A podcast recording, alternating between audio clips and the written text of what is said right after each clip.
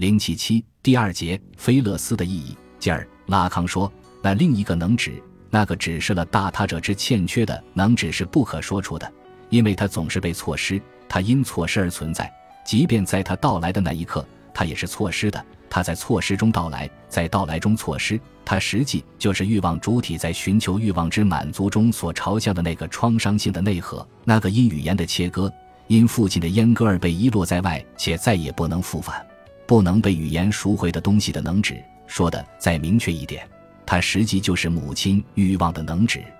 但是，它的运作是可以捕捉到的。每当能指机器开始启动，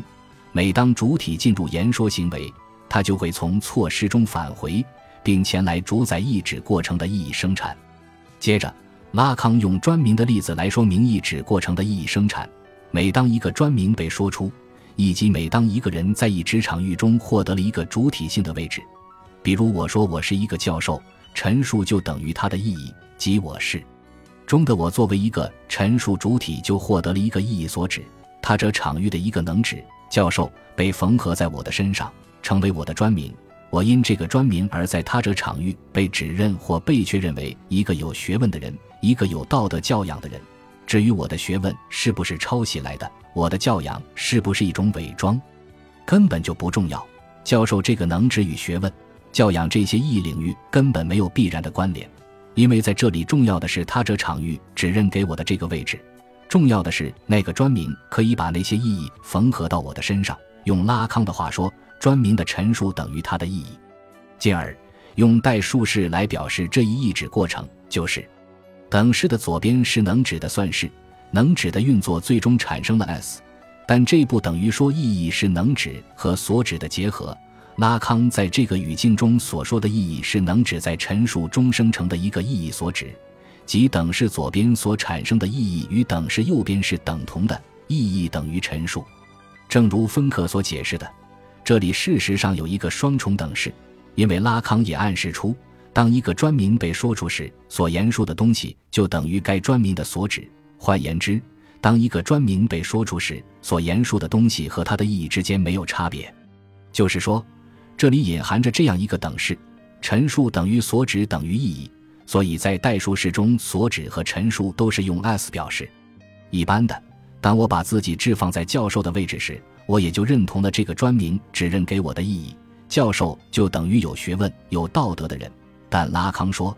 这只是我们的一种误认，能指下的横杠是不可跨越的。更关键的是，他者场域提供给我的这个能指是一个创伤之物，在他者的律令或要求中，你选择了做教授，就不能选择做禽兽，就不能干剽窃的勾当。这些不准当然没什么不对，真正的关键在于。你选择了一个空洞的专名，但却要真正放弃专名所属的他者秩序以外的任何享乐。教授作为能指缝合给主体的，只是一个空洞的意义，但主体却要以牺牲真实的或实在的享乐作为代价。这个牺牲恰恰反映了他者的欠缺，反映了能指对主体的切割效果。这就是拉康的 S 等于一这个等式的含义。把这个等式带入到专名陈述的等式中，就有了。由 s 等于一可得，即 s 二等于一运算的 s 等于，你大约会说，这个运算我倒是明白，它不过就是数学中的开复根。错了，这不是数学运算，虽然它运用了数学法则，而是能指运作的符号化说明，其意涵必须依照能指的法则来理解。首先是 s 等于一的含义，上面已经说了。一是既缝合又撕裂重能指集合的特殊能指在场与不在场的辩证法的符号化表达，它代表着能指集合的欠缺，它的出现，它的不在场显示了已有集合的不完整性。再就是 S 等于 S 是在能指运作中生成的意义所指，是能指在陈述中产生的意义，表示一种不可能性，如同代数学中复数的平方根是不可想象的一样。一个能指所意指的东西也是不可想象的。一个在能指的缝合中，在言语的陈述中表征出来的主体是不可想象的，因为这一缝合之可能乃是源自一个错失，因为在这一缝合中终归会有一个东西被错失。所以拉康说，这就是为什么我非要冒招惹骂名的危险去指出我在恶搞所使用的数学算式方面走得有多么的远。例如，我所使用的在复数理论中又被写作啊，只要我放弃说它能在接下来的运作中被自动运用，它显然就可以得到证实。这意思就是说，对于 s 等于不能在数学的意义上和以数学的方式自动运用，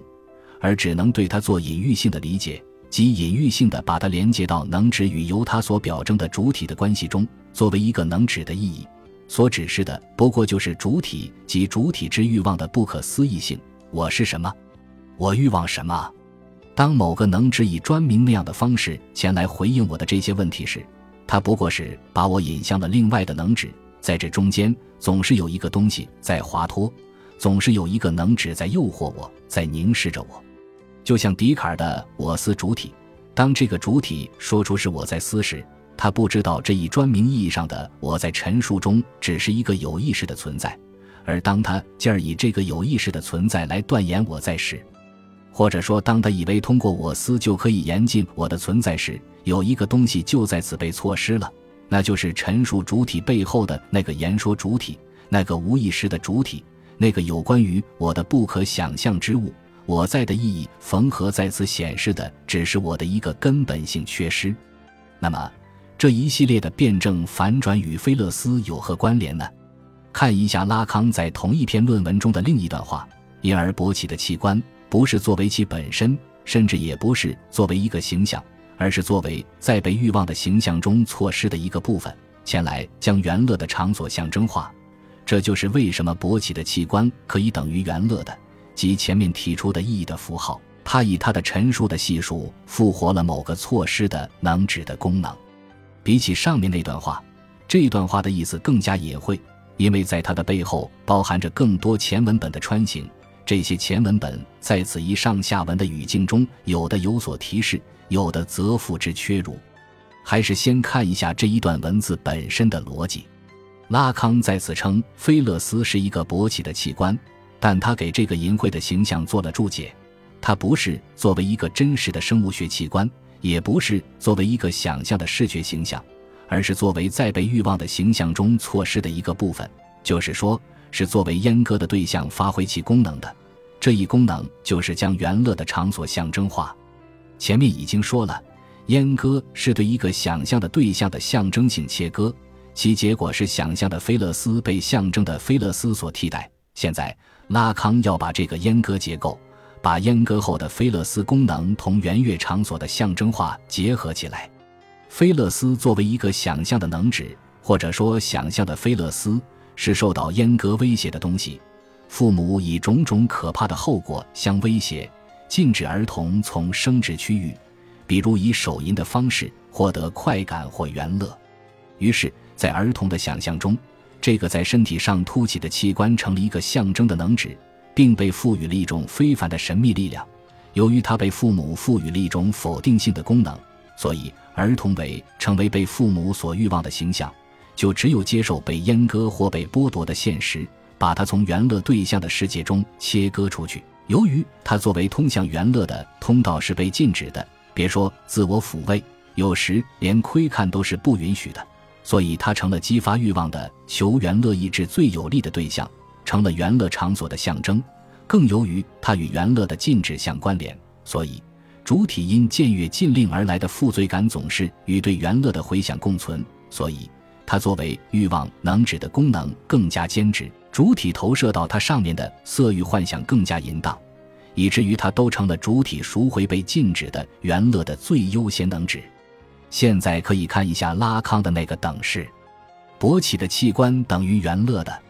勃起的器官是主体为成为被欲望的形象而错失的一个部分，是一个被阉割的东西。它实际就是母亲的欲望中那个想象的菲勒斯。勃起的器官作为一个措施的能指可以写作，代表想象的菲勒斯或母亲的欲望的能指是被切割的、被禁止的。把这个能指导入上面有关专名的代数式中，就有了等于，是能指集合措施的那个能指在意指过程中产生出来的意义。可这个意义是不可想象的，也就是说，通过对想象的菲勒斯的切割，主体在他这场域中获得了一个位置，其对母亲的欲望被压抑到无意识中，成为对主体而言的不可想象之物，成为一个晦暗的结构的要素，也成为主体错失的原乐的场所。因为这一以屈从阉割而生成的主体的欲望，不过是一个有欠缺的他者的欲望。因为那个被象征化的原乐的场所，实际只是被禁止的他者原乐的场所。主体在这个场域的欲望实现和原乐满足，都不是主体自己的。但是，那个勃起的器官终究也是一个象征的能指，是儿童接受阉割而得到的象征的菲勒斯。称它是象征的，是因为主体现在学会了借其他东西，比如为父母和社会所认可的行为与品质。来证实自己的价值，确立自己的主体性，就是说，这个象征的能指具有一种肯定性的功能，可以让主体在他者场域中找回一个位置，以填充阉割所造成的缺口，补偿被禁止的原乐。对于错失的能指的这一象征性功能，拉康是这样描述的：作为菲勒斯形象从想象界和象征界之间的等式的一方移到另一方。这使它在任何时候都成为肯定性的，尽管它是填充了一个欠缺。虽然它是的支撑，可它在那里变成了 phi，变成了不可复化的象征的菲勒斯原乐的能指，代表着阉割想象的菲勒斯的阉割。这个阉割的在场，又恰恰是实施阉割的象征的菲勒斯的符号化，它是阉割的能指。可是，当主体接受了这一阉割，并在阉割所造成的缺口上填充以一个象征的菲勒斯的时候，或者说当象征的菲勒斯取代想象的菲勒斯，并把后者变成为新的等式中的一个所指的时候，就与 phi 叠置在一起了。实际是被 phi 遮盖了，那个欠缺的能指就具有了象征化的功能，就成了原乐的能指。这时 phi 就等于，这样我们就可以对原先的能指等式重新进行运算。在数学中，复数被平方，结果为正。所以公式表明，phi 作为原乐的能指是不可复化的象征的菲勒斯。这意思就是，阉割情节的克服需要主体把对菲勒斯的欲望从想象界转移到象征界，把菲勒斯能指从负性价值转移到正性价值，以补偿想象对象的丧失。在语言中，或通过语言。把原初他者的欠缺或缺席象征化，把对象的缺失象征化，把欲望的匮乏象征化，把原乐的丧失象征化，最终让主体在他者的场域赎回自己的主体性。这就是菲勒斯能指的特殊功能。在菲勒斯的意义中，拉康反复强调，菲勒斯作为一个优先能指，在其标记中把罗格斯的作用与欲望的出现结合到了一起。菲勒斯只有被遮盖后才能发挥作用，菲勒斯就是阳气本身的能指，它以它的消失来启动这个阳气。菲勒斯作为能指为欲望提供理由等等，这一切都向我们清楚地表明，在他那里，菲勒斯能指作为一个优先能指，首先是母亲的欲望的能指，其次才是表示母亲的欲望被取代或被禁止的能指，并因为父亲功能对母亲的欲望的这一取代或禁止。分裂的效果被引入到能指主体中，欲望的原因被引入到欲望主体中，他者的原乐被引入到原乐主体中。